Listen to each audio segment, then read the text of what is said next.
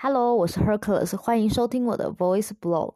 今天我要分享的呢，是我很喜欢的一位作家张文亮老师，他在二零一八年十一月十四号出版的新书，叫做《世界第一位数医生约翰戴维》。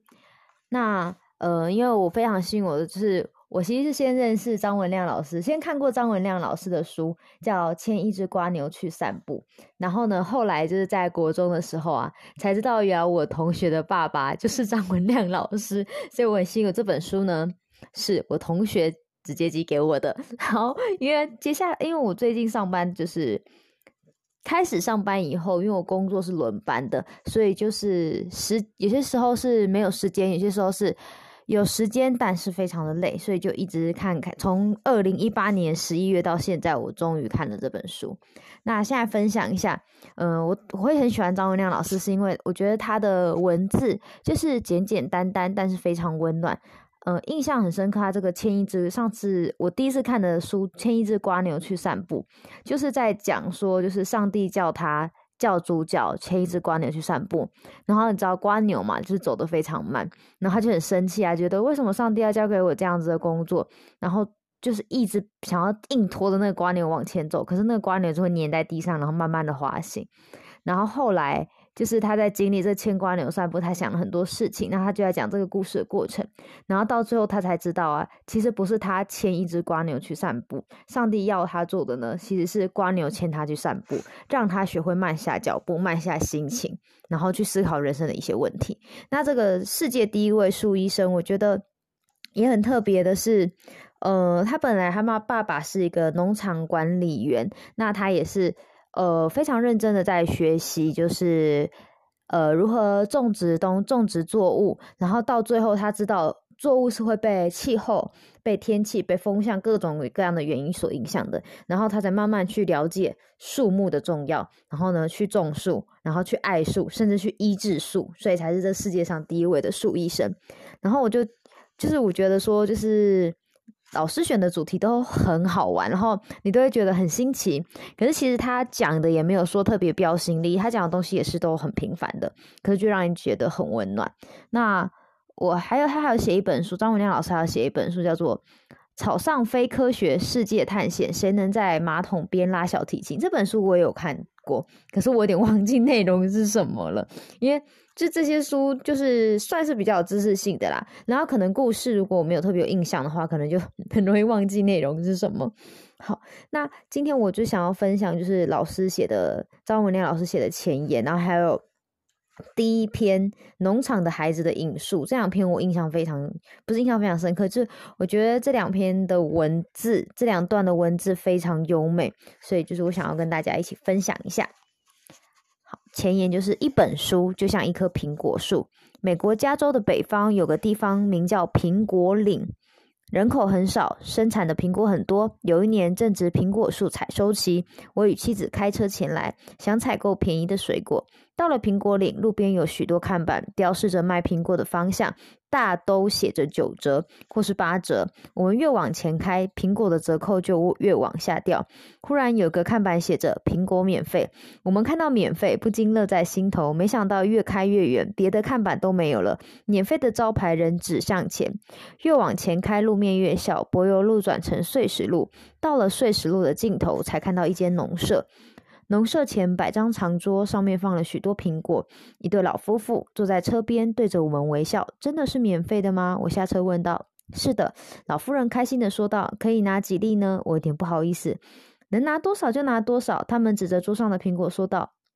我清洗一粒，咬了一口，不禁大赞：“真新鲜，真好吃！”老夫妇一听，转身回到屋里，捧出一大罐，说：“这是我们自制的苹果蜜饯，也送给你们。”我吃了一些蜜饯，直叹：“真美妙。”他们又取出了自酿的苹果汁，我们坐下来饮用，并与他们聊天。他们分享苹果树的种植与苹果的采收过程。离去前，我问道：“为什么免费呢？”老先生说道：“我们在这里很孤单，用苹果吸引年轻人前来与我们聊天。”三十多年后，我。写这本书，也许不只是讲照顾树木的知识，也是喜欢与年轻人分享。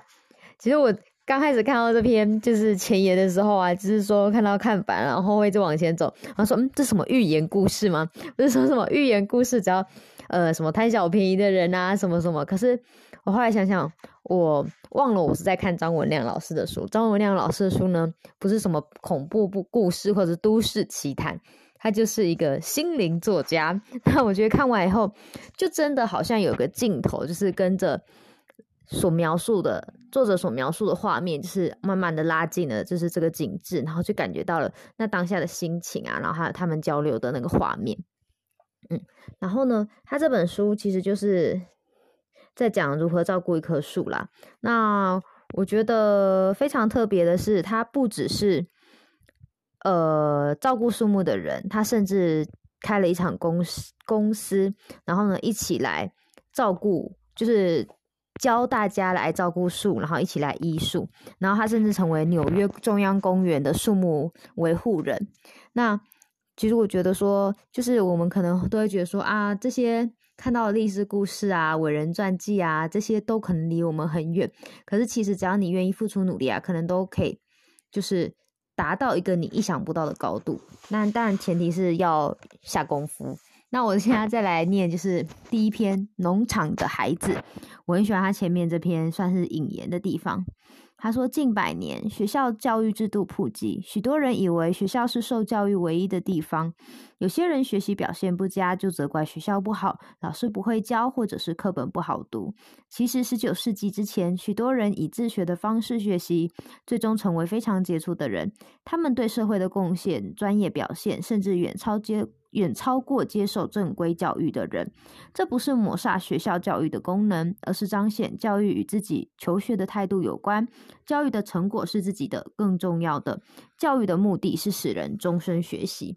哦，我很喜欢这一段，原因是因为，呃，虽然我在求学过程成绩也不是非常的理想，但是我还是想说啊，其实要打破贫富，一个国家要打破贫富差距啊，其实学习。就是普及教育与学习啊，是我们唯一打破这个横亘在我们之中的鸿沟最好的方法。因为呃，不是每个人都很漂亮，都可以像以前古代很漂亮女生可以进后宫，然后让大家让整个家族鸡犬升天。这个其实也是非常不稳固的。那就是人能，而且重点是美色会老，美色会随着年纪。渐长而消失，那有什么东西是能够稳固不衰的？而且像是以前贵族时代，就是不管是西方还是东方，其实拥有知识的人呢，他们就拥有了权利。那我觉得说普及教育最好的、最好的地方，就是在于说每个人都有学习的机会，每个人都有成功的机会，每个人都有改变命运的机会。那我觉得就像刚刚他这篇引言写的，其实有时候普及教育的问题啊，不是在于说。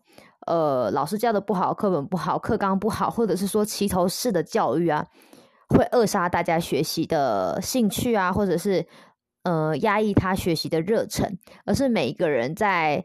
学习的过程中，知不知道我这个学习是为了什么？不过这也是困难的地方啊！不管是老师要怎么传达，家长要怎么教育，其实都是很大困难。毕竟小孩这么小，他不能理解到未来很远的事情啊，不知道说哦，这个教育可以为我未来的工作做奠基啊，然后或者是说可以改变我的命运啊，这些都是很难去保证或者是去去教导他的。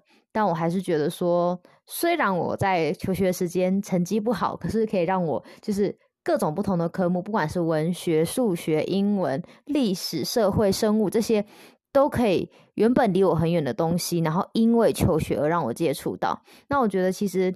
呃，离开学校以后啊，我们变成上什么课程都需要付钱嘛。那还有个很好的方法呢，就是看书。我觉得看书也是一个呃，可以让自己去认识世界更多面貌的方式。那就跟大家分享，那让大家一起来读书。虽然也没什么作用啦，可是我觉得能够转变情绪，不要让自己陷入平常日常生活日复一日的泥淖，然后让自己的情绪就是因为生活太过贫乏，或者是。